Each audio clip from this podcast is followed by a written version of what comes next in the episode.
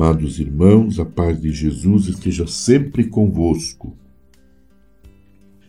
Neste ano vocacional, podemos dizer que as juventudes deste tempo, assim como todos os povos, anseiam por homens e mulheres cristificados, eucarísticos, capazes de se doarem para fazer ressoar sobre a terra a boa nova da salvação.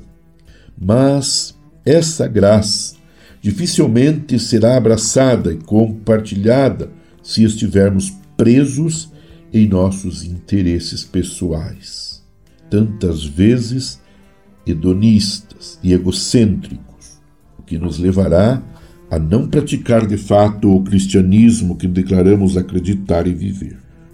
O discípulo missionário, partindo de Cristo, há de ser um homem ou uma mulher que torna visível o amor misericordioso do Pai, especialmente para os pobres e pecadores. E nisto está seu caminho de santificação, no encontro com o Senhor, que o coloca em atitude vigilante diante das necessidades da humanidade. Os que foram chamados pelo Senhor não foram chamados para anunciar a si mesmos ou aquilo que pensam de tudo aquilo que ouviram por aí, mas para anunciar o reino de Deus, conforme o Senhor Jesus nos revelou e confiou à sua igreja. Assim, o chamado, que também pressupõe missionariedade, insere-nos na missão de Jesus Cristo segundo o seu próprio ensinamento e medidas, e nos une a Ele como nosso Senhor e irmão no amor ao Pai. Como Ele é testemunha do mistério do Pai, assim os discípulos são testemunhas da morte e ressurreição do Senhor até que ele retorne. Cumprir esta missão não é tarefa opcional, mas parte integrante da identidade cristã, porque é a extensão testemunhal da vocação mesma.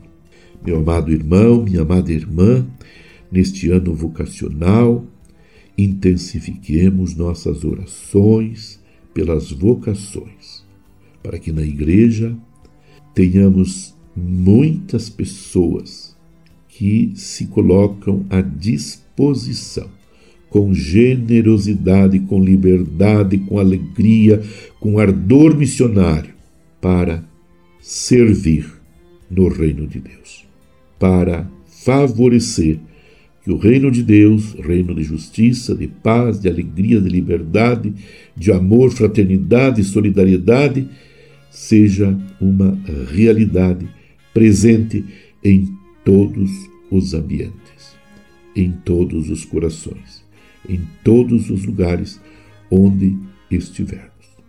Permaneçamos unidos em oração com Maria, Mãe de Jesus, e continuemos rezando pelo Papa Bento XVI, que descansou na paz do Senhor, e também rezemos pelo Papa Francisco para que continue com muita força e coragem a sua missão. Abençoe-vos Deus Todo-Poderoso, Pai e Filho e Espírito Santo. Amém. Você ouviu Palavra de Fé com Dom Celso Antônio Marchiori.